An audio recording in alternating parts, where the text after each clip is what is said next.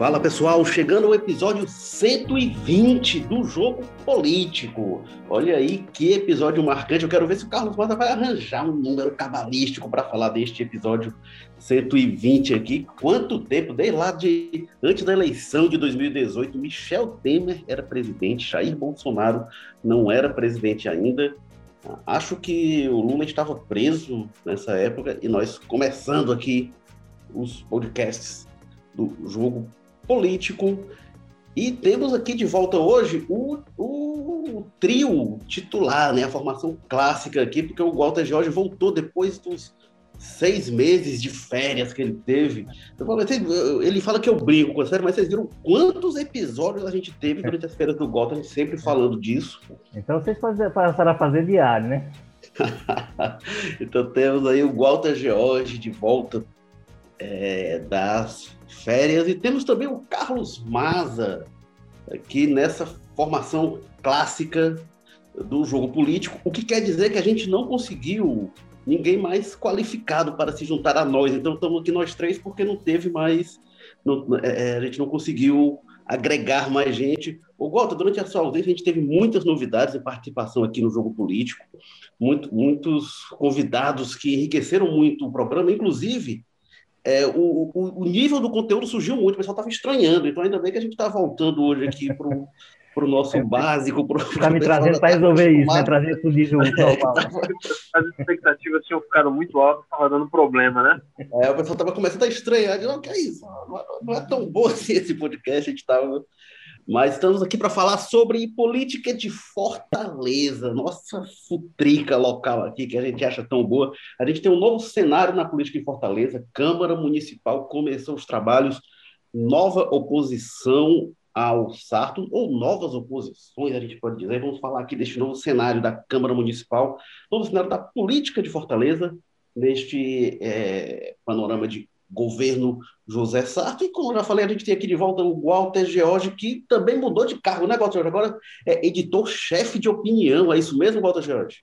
Isso, agora eu, eu, eu cumpri minha pena lá de 14 anos na política, e agora vou, vou para uma. Como é que a gente chamaria isso? Um domiciliar, intermediário, uma coisa assim. que é isso. É, agora, também é muito política na opinião. Inclusive, nós estamos num espaço de opinião aqui no podcast.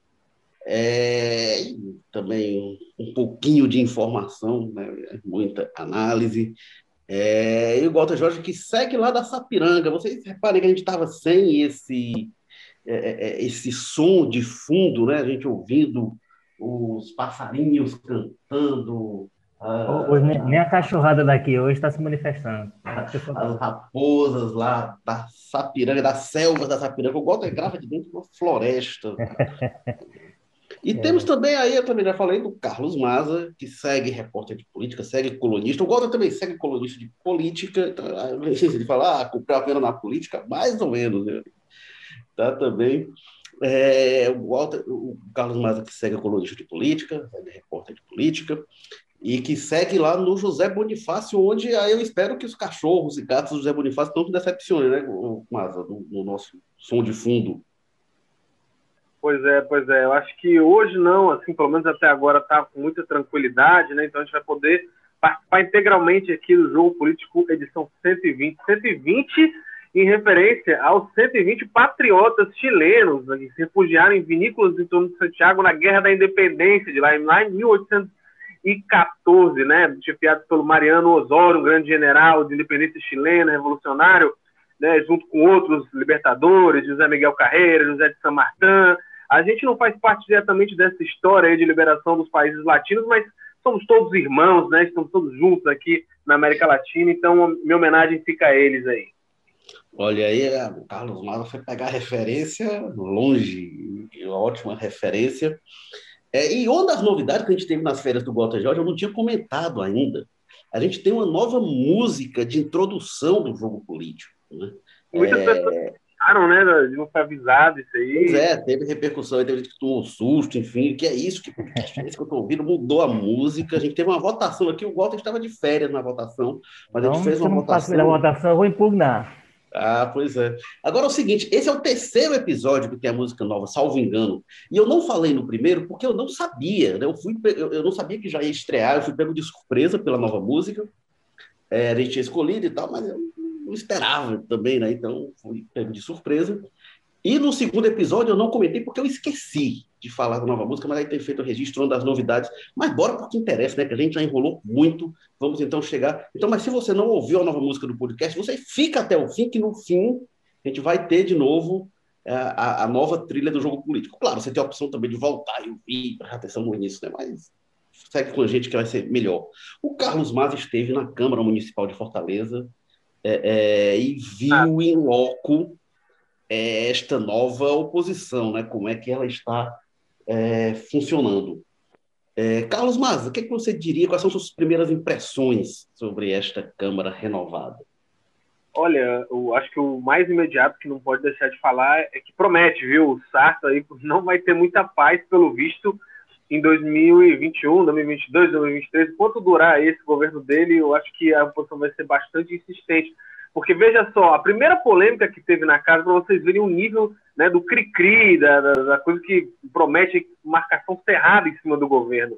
A primeira polêmica na casa diz respeito ao regime de votações da casa, ou seja, nem chegaram ainda projetos, lembrando que tem projetos muito polêmicos, né, que devem dividir muita opinião, que estão para chegar na casa, reforma administrativa, que cria secretarias, mesmo o governo jurando de pé junto, que não vai gerar despesa, isso sempre é polêmico. É, tem projeto de reforma da Previdência, né?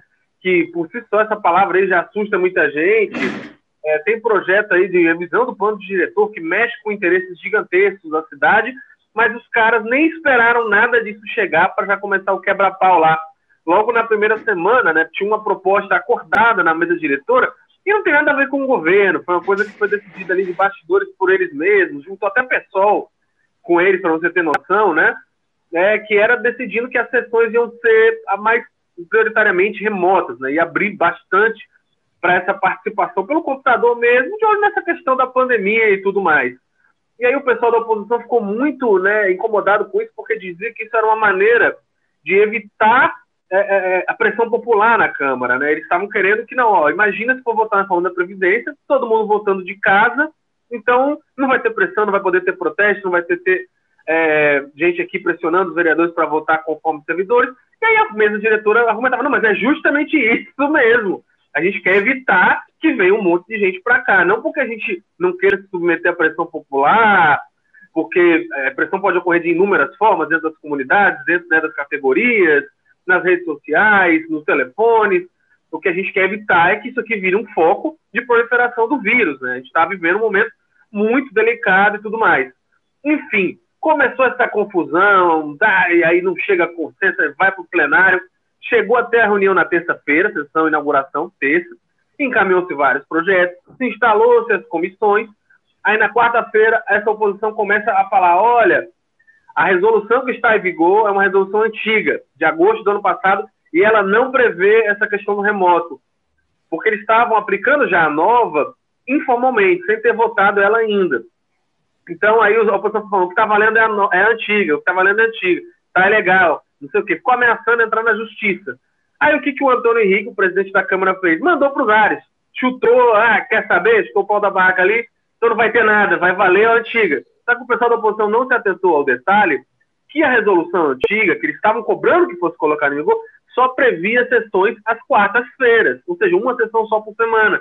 E aí o Fernando Henrique falou, então beleza, vai ter. O Antônio Henrique, aliás, o Fernando Henrique é o ex-presidente.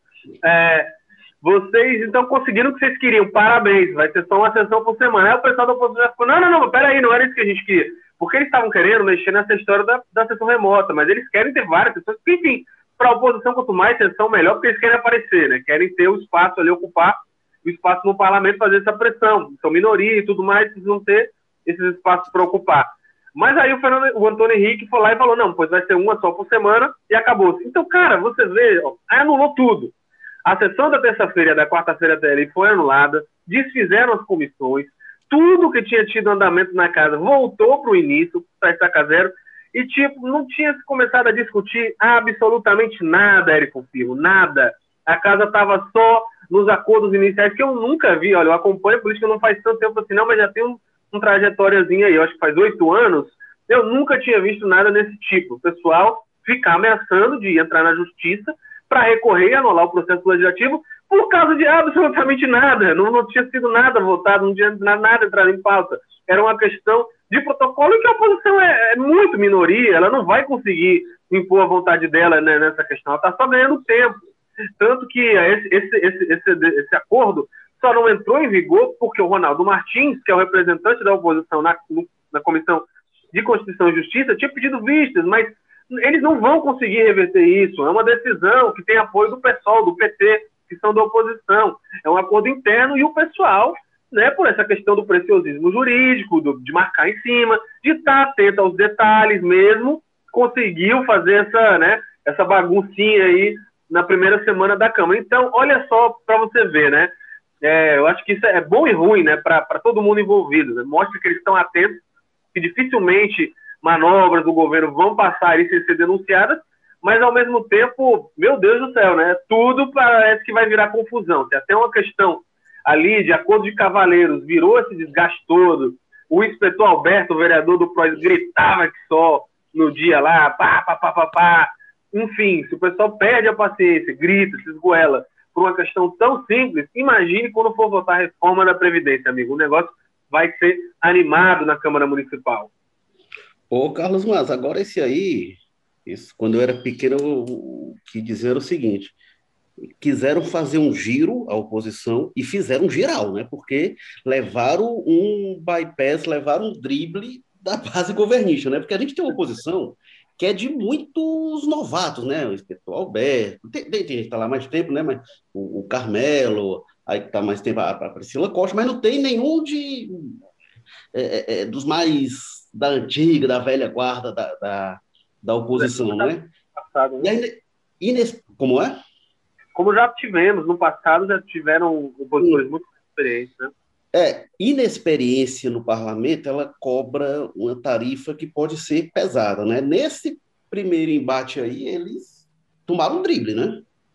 Tomaram sim, porque eu achei meio espirituosa aí essa, surpreendente essa decisão do Antônio Henrique, porque foi claramente aquela coisa do, né? Ah, é, vocês querem brincar? Pois vamos brincar. Porque o pessoal começou, eles próprios começaram a falar abertamente tá, a gente quer que seja aplicada a resolução 1664, é ela que está em vigor e tal. Só que claramente eles não queriam aquilo que foi, né, que acabou sendo. O que eles queriam era restringir o acesso remoto às sessões da casa. Eles queriam obrigar os parlamentares a estar nas dependências da Câmara é, mas não que acabar com a sessão da terça-feira, né? até porque a oposição, como eu falei, quer que tenham até três, quatro, cinco, né? praticamente fingir que não existe Covid e ter reunião todo dia. É, mas aí acabou que o Antônio Henrique deu essa chutada aí no pau da barraca, deu uma, como você falou, virou um pouco a mesa. Chegou ali e colocou eles né, para numa, numa situação que acaba que eles acabaram perdendo muito mais com isso, né? perdendo esse espaço que eles buscam tanto ocupar. É, enfim, achei até uma saída curiosa, não esperava isso do Antônio Henrique, né? Muita gente achava que eles iam acabar ignorando, passando por cima, mas o pessoal acabou fazendo isso aí, talvez até com medo, né? Mais que outra coisa de repercussão na justiça, né? De ver sessões da casa talvez ainda mais adiantadas acabando sendo anuladas, então para evitar a fadiga, corta logo aí pela raiz, né? O Walter Jorge, isso não é propriamente uma surpresa, a gente já ia dizendo que a Câmara Municipal, a nova Câmara, seria um barril de pólvora para administrar. Né? E a gente está tá confirmando isso, né, nesses primeiros momentos.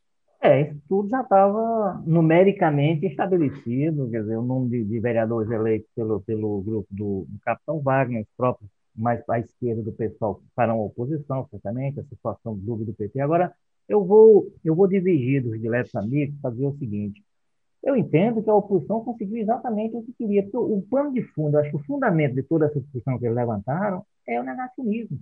É a ideia de que as coisas têm que acontecer presencialmente, tem, e é uma sessão, se é duas, o que eles queriam, o que eles querem, tanto que no pacote da confusão que eles criaram, embutiram a história do, do, do movimento dos bares e restaurantes, as pessoas contra as críticas às medidas do, de restrição de movimentação do governo do Estado e da Prefeitura de Fortaleza. Então, assim, esse grupo que mobilizou em torno disso é fundamentalmente um pessoal que quer que as coisas voltem ao normal, e voltem ao normal talvez dentro que estavam estabelecidos antes do, do quadro de pandemia.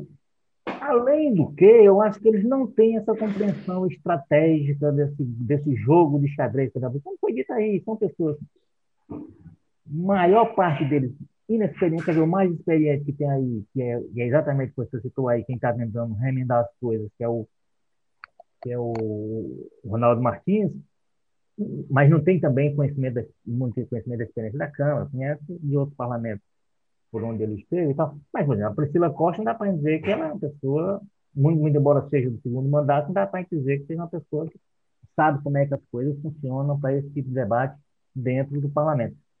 Eu acho o seguinte, na conta que, que esse grupo fez, ele se acha vitorioso, porque o que eles queriam era o seguinte, olha, é, colocar em discussão essa questão do, do as questões remotas, funcionamento remoto, funcionamento à distância, que eles são eles estão alinhados com, com a ideia de que a vida tem que voltar ao normal, que as pessoas se, né, quem for posto se quebra, quem tiver que morrer, enfim, como disse o presidente, lamenta se tiver que se contaminar, toma cloroquina, que faz as coisas que eles têm, mas eles querem a vida normal, volta, a, volta normal. Então, eu acho que né, a compreensão que eles fazem desse episódio, com todo o barulho que eles fizeram, esse barulho era esperado, essa resistência era esperada, é o que o governo enfrentar. Quando vieram essas discussões de mérito e de fundamento sobre reforma da Previdência, eu não sei nem se essas coisas vão gerar problemas com a prefeitura, porque a proposta vier, vier dura com os servidores, o Carmelo, por exemplo, vai abraçar com muito entusiasmo. Ele não tem compromisso nenhum com os servidores, nem terá. E se for preciso, eu entendo. Ah, talvez até ele vai, ele vai, ele vai, tentar mudar alguma coisa para endurecer as regras, mas assim, a, regra, a reforma da Previdência vai ter, em princípio, de um, de um vereador como ele, apoio. Então, assim, essas discussões aí vai ser Ah, mas, mas, mas eu não duvido essa especificamente, essa discussão especificamente, eu acho que na, na contabilidade deles, na compreensão deles, eles saíram vencedores. Eles não perderam, não. É, é o, na, na, Previdência, Walter, eu acho que o pessoal é capaz de ser contra, assim, mesmo que, por exemplo, o pessoal que é afinado com o Bolsonaro, se vê uma proposta inimiga do Bolsonaro, eles votam contra porque são uma posição local. Da mesma maneira, inclusive vamos lembrar, né? O Grupo Ferreira Gomes, o PDT, foi contra a reforma da Previdência Nacional. Mas é, mas é, mas, mas é como eu estou dizendo. Assim, se, se, a não ser que venha uma coisa que, por exemplo, o Camelo é liberal, cara. Então, é, a, não ser, mas... a, não ser que, a não ser que venha uma coisa.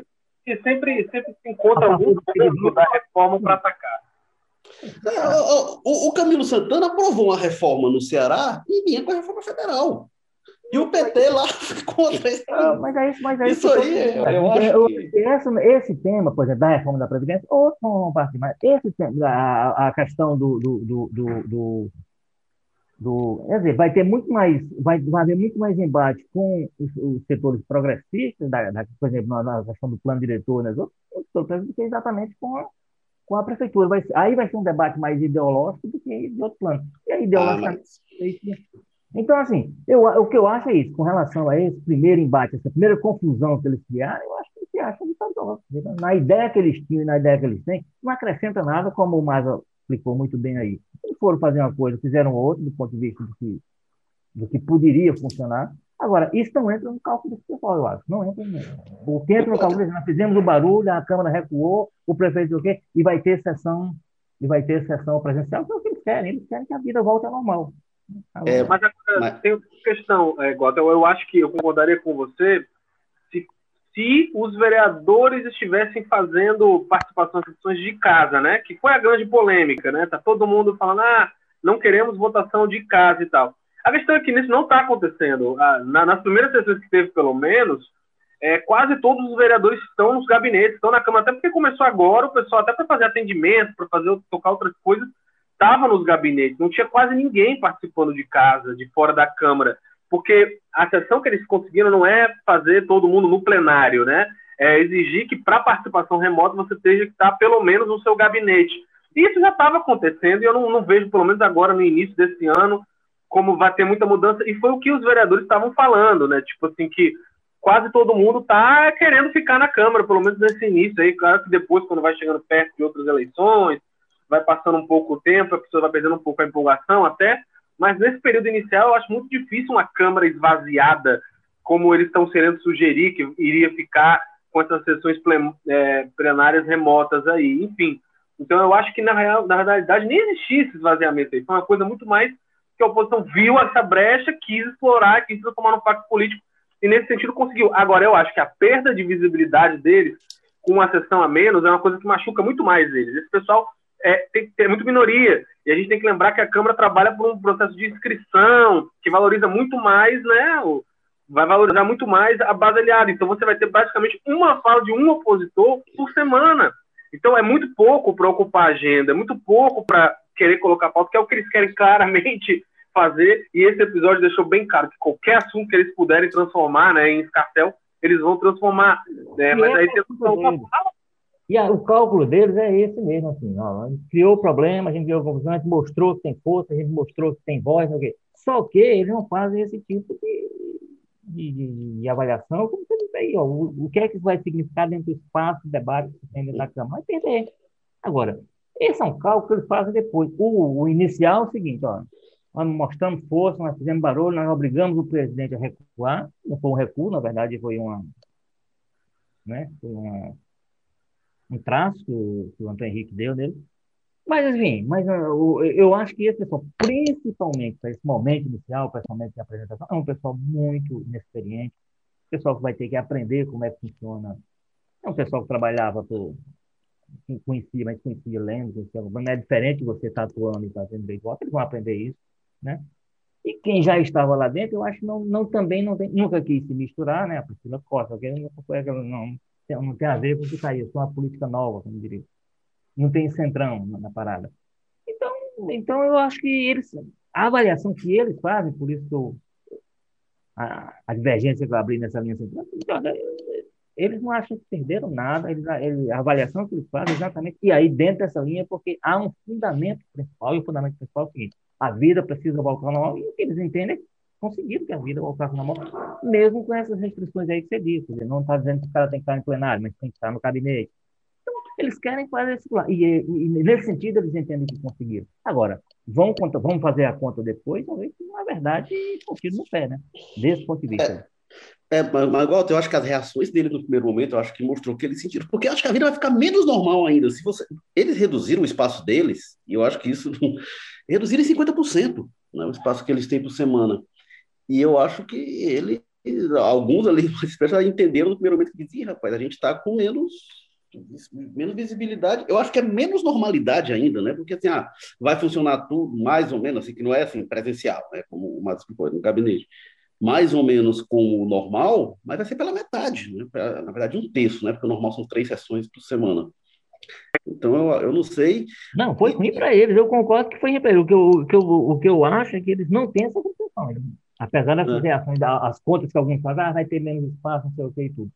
O cálculo... É, mas, mas eu acho, mas lá no primeiro momento já, né, mas ele já, epa, peraí, não, não é isso não, acho, acho que ele, é, alguns não, pelo menos terão conta. O, o Carmelo Neto, que foi quem sugeriu primeiro, né, que se aplicasse essa resolução antiga, puxou o microfone umas 50 vezes lá para dizer, não é isso que a oposição quer, a oposição quer três, o que, sessões, o Márcio Martins também ficou até bastante irritado quando saiu essa decisão, foi lá, discursou gritando, até pedindo que isso não, não fosse computado, que não era isso, blá, blá, blá, blá, blá.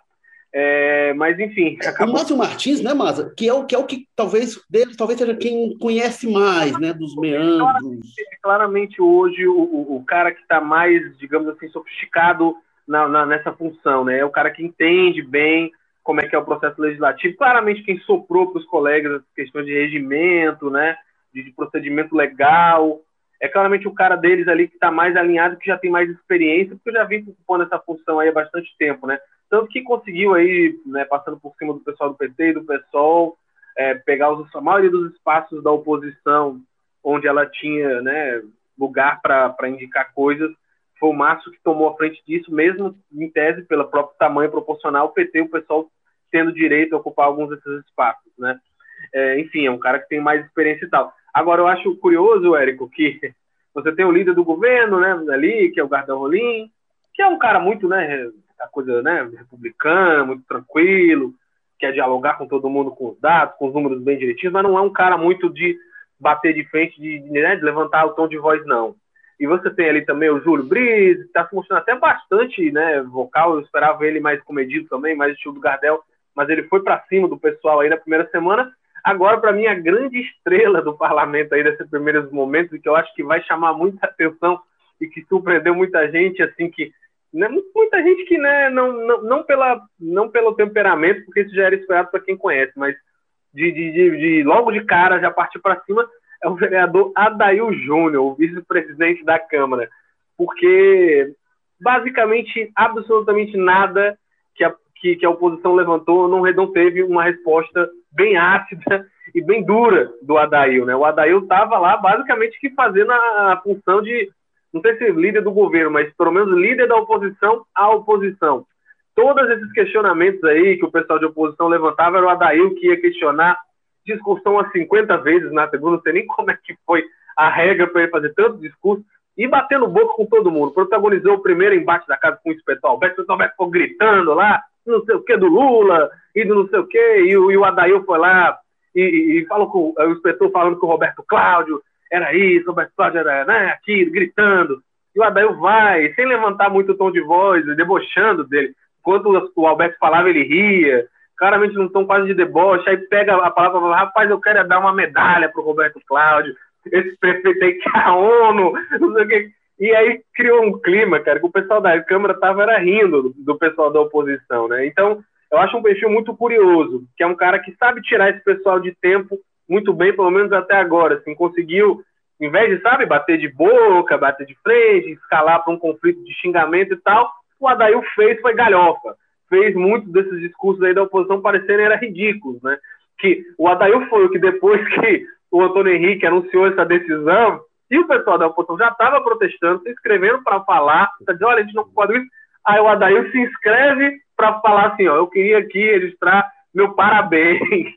Essa minha fala de congratulações a Priscila Costa, ao inspetor Alberto, ao Carmelo Neto. É, meu, parabéns, vocês destruíram a sessão da terça-feira, Graças a vocês, o parlamento só vai ter uma. Todo mundo queria trabalhar, queria os processos andando, e vocês destruíram isso. Parabéns, muito obrigado. E o pessoal louco, gritando, e, e ele cortando o microfone dele. Enfim, é um cara que promete aí, é, quase que involuntariamente, né, porque ele não é líder do governo, não é líder do PDT, não é líder de nada nesse sentido, mas que promete aí provavelmente dominar né, os holofotes nessas discussões com a oposição aí nos próximos anos. Ah, mas o, o Adail Júnior, eu, eu, mal comparando, mas eu diria que o Adail Júnior é o líder do Centrão na Câmara de Fortaleza. Né? Ele é o cara que conhece aquele bastidor ali, conhece é, é, é ali o, o, o, baixo clero, conhece como ninguém, conhece bem o bastidor, está na mesa diretora há muito tempo. Então, ele conhece realmente isso. E isso é um ponto que eu ia apontar quando a gente fala do, do Carmelo, né, do que, que ele levanta essas questões. Se a oposição vai querer fazer uma disputa, e ela precisa, a oposição precisa se valer muito disso, uma disputa regimental, precisa conhecer muito bem o regimento, precisa conhecer muito bem é, é, é, é o teor das resoluções, precisa se aprofundar nisso, né? O Carmelo, particularmente, me tem um perfil que, que acho que vai querer entrar na linha de denúncia, vai querer entrar em algumas questões. E eu digo isso, eu acho que é muito bom, acho que sempre é muito bom que tenha gente apontando irregularidades que sejam procedentes e que tenham consistência. É, e eu sempre lembro, acho que é, quem melhor teve esse perfil, talvez na história do legislativo no Ceará, talvez tenha sido o Heitor Ferrer. O Heitor Ferrer era um cara que é, é muito dedicado e, e, e, que, e, que, trabalhava muito em cima disso. Ele estudava os dados, ele era bem informado, ia buscar informações. Você quer levantar esse tipo de questão regimental e levantar denúncias, é preciso, não é só você, ah, vou pegar aqui da internet e vou levar lá, não tem que ter, tem que, tem que, tem que ralar, tem que suar para fazer isso, assim, exige esforço, não pode ser de forma irresponsável, senão, aí, desculpa, vai estar submetido ao mesmo tipo de questionamento que acabou sobrando com o André Fernandes, né, que claramente, não sou eu que estou dizendo, o André Fernandes disse que pegou denúncia e do jeito que recebeu, encaminhou. Não dá para ser assim, você tem que, não, recebi a denúncia. Vamos ver aqui o que, é que procede e o que, é que não procede. O André Fernandes ele até se livrou de outra recentemente agora, dizendo literalmente isso. Não, chegou para mim, o que chegou para mim eu fui levar para o microfone do Poder Legislativo. Não, não dá para ser assim. Acho que a oposição pode é, realmente ter problemas com esse nível de inconsistência que apresentou nesses primeiros momentos, não que seja novidade. Walter Jorge, o que, é que você ah. projeta aí? Bom, eu, eu, eu ia pegar no, esse gancho aí, tá eu acho que esse é o padrão que nós queremos. Eu não vejo no perfil dos vereadores que tem aí, é, é um pessoal ideologizado, um pessoal de, bem na linha do, do, do, André Fernandes. Chegou a denúncia, a denúncia é contra quem eu quero atingir, vou jogar para frente, porque eu estou protegido pela, no caso do vereador lá, pela inviolabilidade do mandato, né, pela imunidade e tal. Então vai para a tribuna e usa a tribuna com um, um ponto de, de tiro para todo lado. Eu acho que é o padrão que a gente vai ter. A gente não vai ter, como você lembrou aí no caso do aquele vereador, aquele grupo de oposição preocupado em levantar bem os dados. A gente teve, não, não, não, não era esse grupo de, de durante a pandemia, né? mas era uma parte dele já, fazendo denúncias e tomando atitudes com relação à, pandemia, com relação ao, aos gastos, absolutamente negócio de invasão de, de, áreas de, hospital, essas coisas todas. Então, assim, é o padrão que a gente vai ter, porque é o padrão que a gente tem estabelecido hoje, né, porque é um padrão vitorioso para um, um grupo de pessoas. É a forma como, inclusive, o eleitor quer que essas pessoas o André Fernandes, por exemplo, se a gente for olhar, tendo ele como parâmetro, e ele é de fato modelo para o Instituto Alberto, vamos ver, é, é aquilo ali, né? Sendo que, ao que consta, piorado. É, ele, de alguma forma, as, vamos dizer assim, os limites regimentais, as circunstâncias, acho que a própria um pouco da realidade, está limitando um pouco, se, mesmo ele ainda continuando sendo muito aquele André Fernandes, você vê na pessoa, como você diz, já com esse tipo preocupação de explicar, ah, chegou, eu levei, então. Mas eu, o, o, o que esse pessoal vai, grande parte deles, vai levar para. É isso aí, assim, for o que, o que atingir. Por isso é que eu digo que o cálculo que eles fazem do que aconteceu nesse primeiro embate deles com a prefeitura é diferente do nosso cálculo. Por isso que eu entendo que eles por mais que depois vão refletir e dizer, olha, é, realmente a gente queria uma coisa e teve outra e tudo. A ideia de que criou o problema, de que fez com que recuasse, eu acho que é isso, é assim que eles vão que eles vão tocar o mandato como oposição. Vai ser, vai ser em grande parte, e eu, eu, acho que na maior parte dos exemplos que a gente tiver ao longo dos próximos três, quatro, quase quatro anos, é, vai ser a oposição pela oposição. Vai ser aquele grupo disposto a entrar no, nos dados, levantar, fazer todo um levantamento para, em cima disso, fazer uma denúncia consistente, tudo. A gente vai ter o pessoal atacando no ataque, jogando e ideologizando grande parte dos, das críticas que fizer. Que aí eu, eu acho que isso é um componente complicador. Assim, a ideia de que é, a ideia de que a ideologia predomina, então faz com que eles entendam que é preciso atacar aquela gestão, que é a gestão que é de esquerda, não sei o quê, e o partido pensa. Né?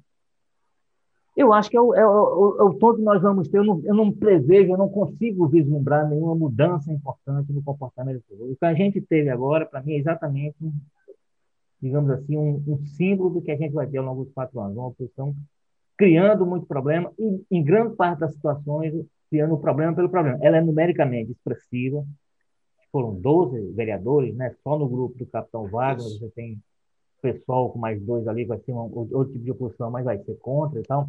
Então, você tem numericamente, de fato, um grupo possível de criar grandes problemas para a prefeitura. Criaria é. mais problemas se tivesse um comportamento, eu acho, um pouco mais nessa linha que você diz. Assim, ó, vou fazer uma denúncia, mas não fazer denúncia, eu vou levantar bem esses dados, vou com uma denúncia consistente para cima vai simplesmente jogar lá no espaço que tem na Câmara, vai para o tribunal fazer isso, e o resto que as circunstâncias é, ampliem, no caso.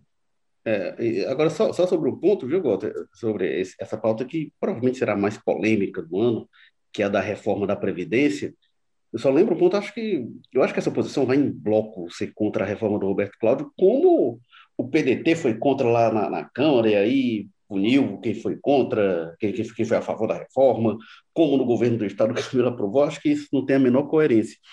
Agora, está... Só uma coisa, porque eu, eu, falei outra vez, realmente talvez não tenha me expressado bem.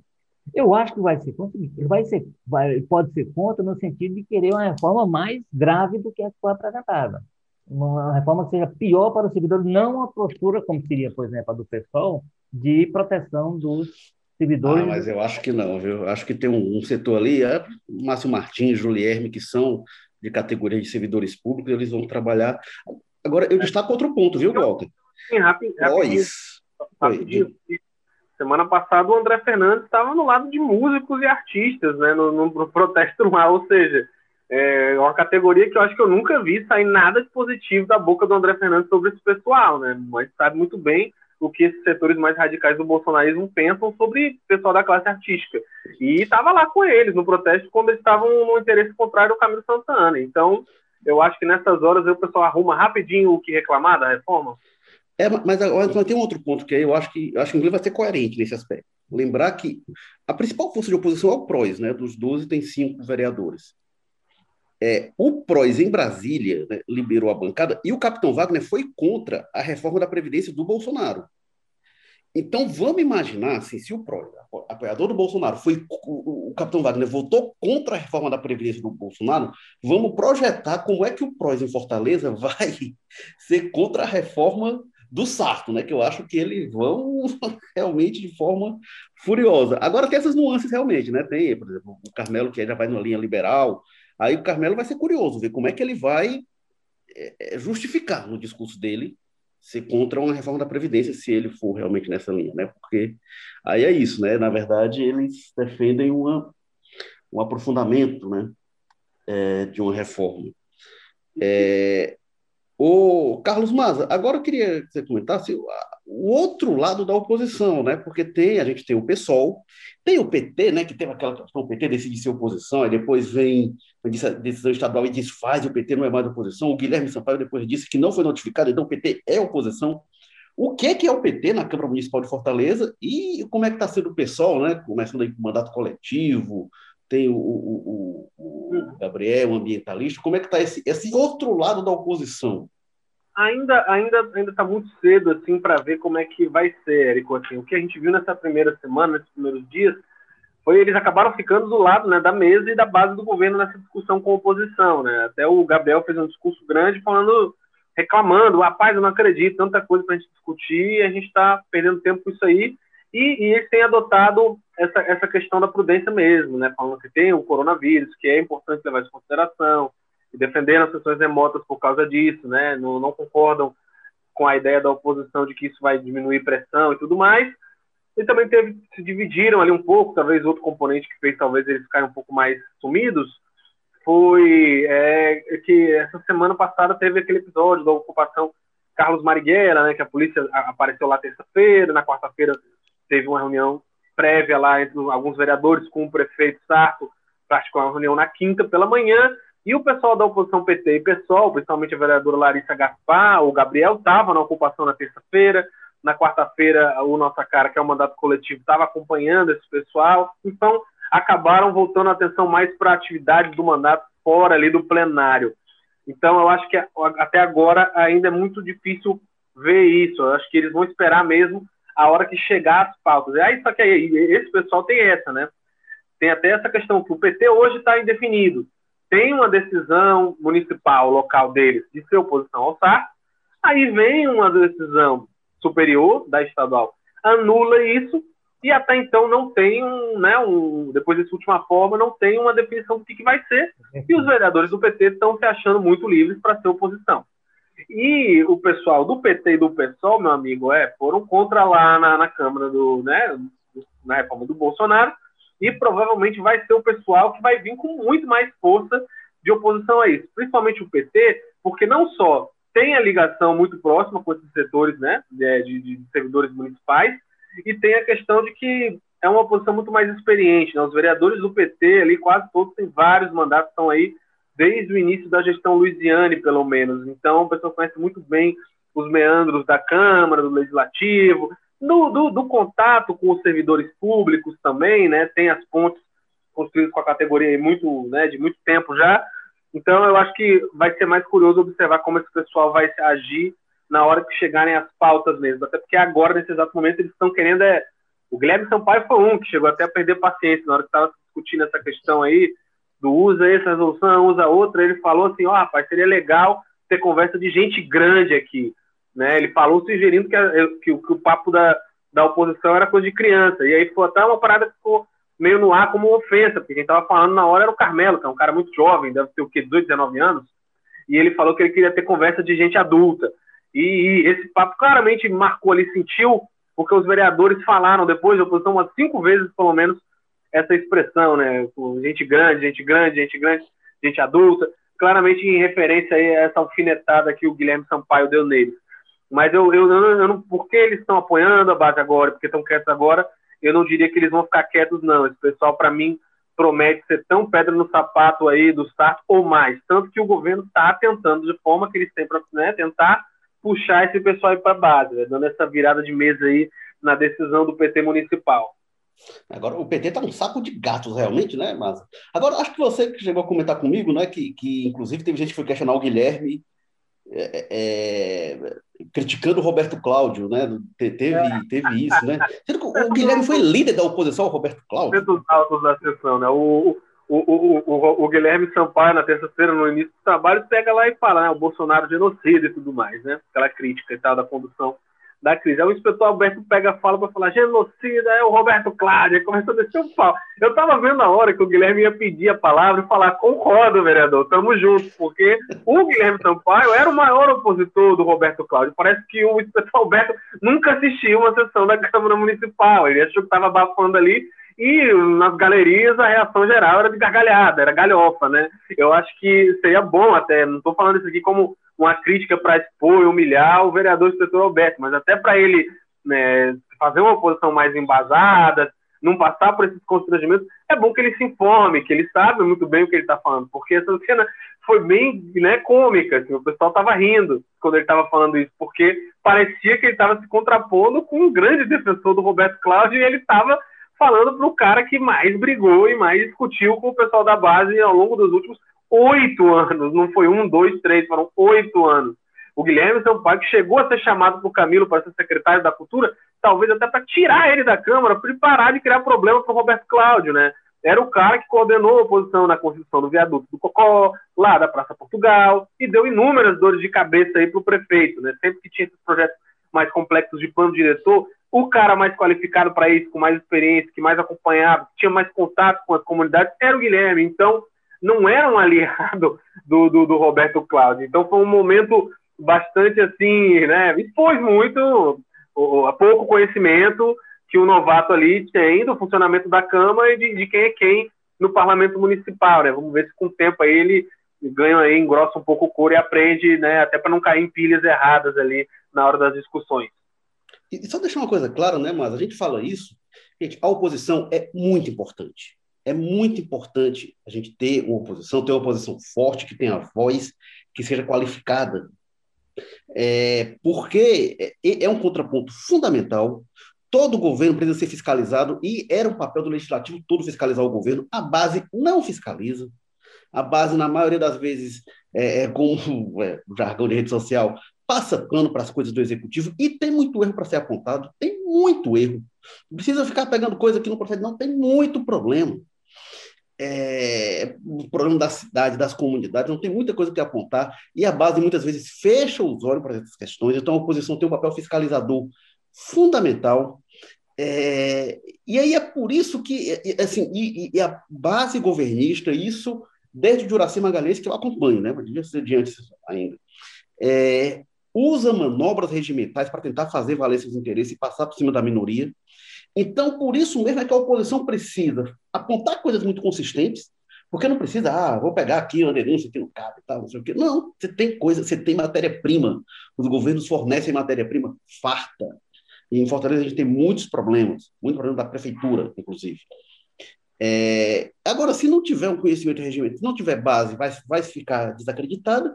E se, se não tiver conhecimento regimental, vai tomar outros traços e vai ficar comendo poeira, porque tem lá gente muito passada na casca do alho.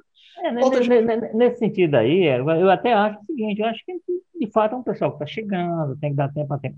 Eu é que tenho a expectativa que o pessoal não vai aprender. Não vai aprender porque não quer aprender. Está entendendo? Assim, é, é eu acho que é um. que esse pessoal, boa parte deles, se demonstra é um pessoal que não vai, não vai ter essa, essa compreensão macro para dizer assim: olha, eu vou fazer esse tipo de articulação, lá na frente eu quero isso. Vai ser essa briga ideológica. Se você olhar, aspecto Carmelo, aspecto Alberto, né? a Priscila Costa é o que tem lá também nessa linha. Você tem aí o Márcio Martins, como você disse, que aí tem, é, tem, tem sua luta corporativa, você tem o, o, o, o Sargento, você tem o, o, o, próprio Ronaldo Martins, que são pessoas que têm lá suas bandeiras, são a, são a parte, digamos assim, da ideologia. Mas, assim, eu acho que é um pessoal, uma parte é limitada ao seu interesse, ao raio de ação que quer ter, e o outro é limitado pela, pelo viés ideológico, extremado. Então, assim, não sei se esse pessoal nem quer aprender como é que funciona esse risco, como é que você processa essas coisas, como é que eu aprendo, como é que eu vou dar.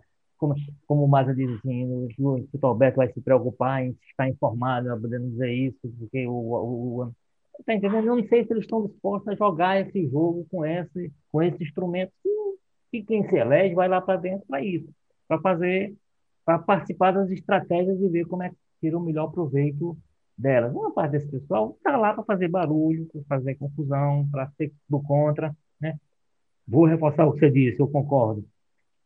A oposição é importantíssima e é interessante que a gente tenha na Câmara um grupo numericamente expressivo de vereadores dispostos a fazer a oposição. A própria posição do PT, eu não sei se o partido vai ter como tirar esses três vereadores, como foi dito, passaram exatamente os que passaram o, mandato anterior basicamente fazendo oposição ao Roberto Cláudio, e de repente esse pessoal calar e dizer que o Roberto Cláudio fez a melhor. Bom, eles vão ter que negar né, o, discurso deles do mandato anterior e negar, inclusive, o discurso que eu sei reeleito, inclusive, para esse para o mandato que estão cumprindo. Então, não sei se o PT vai resolver isso, não, no sentido de tirar esse, esses vereadores, eu acho que não vai de tirar esses vereadores da oposição. Então, a gente tem, de fato, essa boa informação. A gente tem um número de oposição suficiente para cumprir um papel interessante e manter a gestão sob a boa pressão da política, né? manter a gestão sob a pressão da cobrança, sob a pressão da promessa. Só acho que uma parte dessas pessoas não adianta a gente esperar deles mais do que eles são capazes de dar, que é muito pouco nesse sentido, né? no sentido de, do jogo, do grande jogo da política. É, mas é, é, é, uma pena, né? A gente não ter. Um... entendo que eu parto mesmo, muita gente chegando, mas assim, a oposição é, realmente não tem um trabalho mais consistente. É ruim para a cidade e é ruim para os opositores também. Vão, acho que vão Agora, passar mal. Justiça seja feita, para não dizer quem está criticando, eu estou sentindo do pessoal do PROS uma disposição maior, assim, de ter uma coisa mais, né? é, mais técnica, mais calma, é, enfim, nesse início acabou tendo esse desentendimento, acabou escalando um pouco, mas você teve, por exemplo, gente como Juliane Sena, que está na mesa diretora, que está dialogando maior, o Sargento Reginaldo está afastado aí por causa de problemas de saúde, mas ele historicamente já tem essa posição né, de ser uma posição bastante ativa, né, muito próximo do Capitão Wagner, inclusive, mas ser um cara muito, né, né não, não ter negócio de bater na mesa e gritar, não. Então, eu acho que do pessoal, do grupo do Capitão Wagner, está tendo aí uma organização que, que pode, pode sair aí bons frutos de oposição nisso. E o Carmelo Neto, eu não vou nem mentir, me surpreendeu um pouco. Eu esperava ele muito mais inspetor Alberto, né? Com aquela, o inspetor nessa primeira semana foi muito isso, bater na mesa e gritar. E o Carmelo parece que foi bastante calmo até, não levantou a voz poucas vezes, focou muito a atuação dele em questões regimentais, de procedimento. Eu fiquei surpreso, né? Eu esperava essa, essa coisa mais, né? é, MBL, mais agressiva, de chamar de vagabundo, mas ele teve uma, uma, uma, uma, uma questão bem mais é, digna, digamos assim, como opositor. Então eu acho que vamos ver como é que vai ser daí para frente, se mantém, se, se evolui com isso, né? Se em determinado momento acaba apelando para essa baixaria. Mas eu acho que esse bloco do PROS, principalmente, está parecendo prometer aí uma oposição que, que, entregue coisas interessantes também, como o Eric falou, é importante, né? É um grupo importante porque é isso. Base não vai se preocupar muito com essas coisas e muitas vezes vai votar as coisas que podem até ser prejudiciais para determinados grupos da cidade, porque a orientação governamental é essa, né? Então, é, é essencial que tenha esse grupo aí e, e, e, se valorizando, valorizando a posição que eles ocupam e jogando sério ali. Por exemplo, a gente tem exemplos muito claros de quem não faz isso, né? A gente teve ao longo dos últimos anos, a gente falou várias vezes aqui, o deputado André Fernandes, é, não por ser oposição, mas por fazer coisas totalmente fora né, do protocolo, achar bonito, ficar xingando e atacando em rede social, em vez de usar os canais adequados, fazer aquelas denúncias que não tinham muito né, é, é, respaldo com o que, que ele segurava nela, pra, às vezes era só para só para causar. Então eu acho que é importante que se valorize. Aquilo, como o Érico falou, a gente teve exemplos como o Heitor Ferre, que era um cara que era né, extremamente cuidadoso para chegar, levar um assunto no plenário, tinha tudo muito bem amarrado com fonte, com, né, com bater os dados, com gastos do governo, exigir cobrança de explicações muito mais do que só ficar jogando e gritando, isso é um absurdo, como a galera gosta de fazer nas redes sociais, né? É, tratar essa forma pelos canais mais adequados. Então vamos ver como é que isso vai ser. A gente até torço para uma posição qualificada e que né, gere aí dores de cabeça justas aí ao governo José Sarto quando for cabível.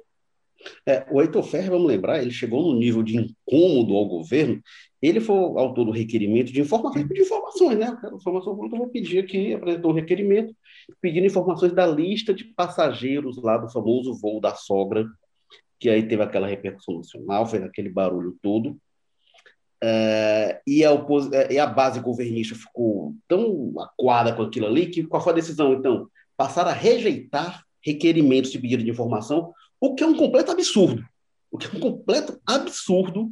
Até precisar aprovar requerimento, assim, porque quando a Assembleia aprova, eles são obrigados a mandar. De lá para cá já teve a lei de acesso à informação, já tem outras formas de obter, mas demora muito.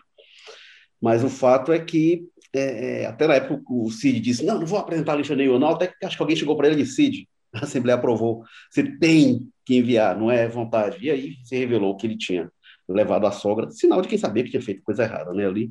Mas ali é um sinal claro, e mudou uma postura na, na, na Assembleia, que era um absurdo, e depois da Câmara passar a fazer coisa parecida também, de rejeitar requerimento de pedido de informação. Às vezes você pedir informação de governo é uma coisa que expõe os, os, as vísceras é, é nem sempre muito sadias da administração.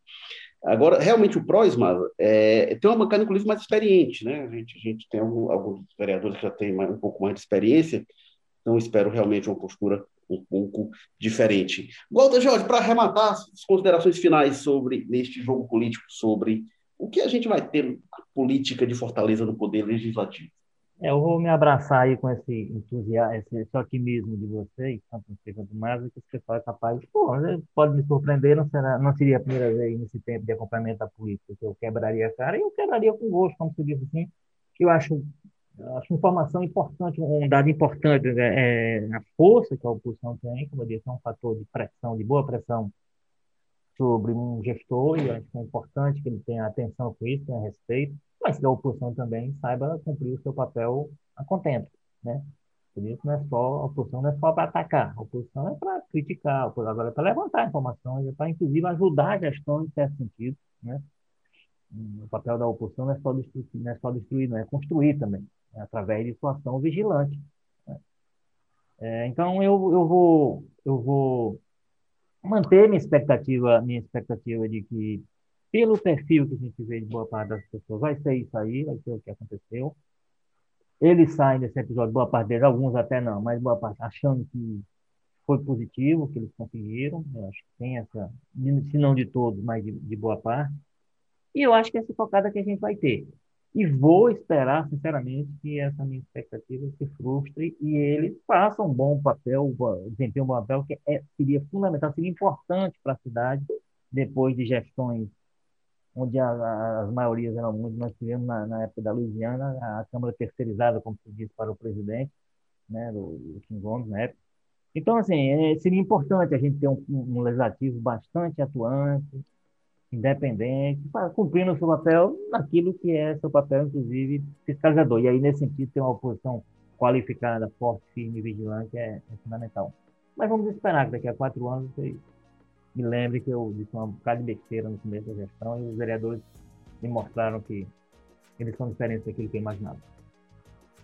É, porque quatro anos vai ser no jogo político, sei lá, 500 e sei lá quanto. Mas vai, vai ter que encontrar uma, alguma coisa para esse mundo evitar aí. Pois é. Por falar nisso, estamos encerrando o Jogo Político, episódio 120, que teve edição e produção da Mariana Vieira, o editor-chefe do Jogo Político, que ainda está de férias, é o Tadeu Braga, diretor executivo de jornalismo Ana Nadaf, Eric Guimarães, diretor-geral de jornalismo Arley Medina Neri. Obrigado mais uma vez, Walter Jorge aí da Sapiranga. Até a próxima, Arthur. Abraço. Obrigado, Carlos Maza aí do José Bonifácio. Abraço, Eric Firmo, Walter Jorge.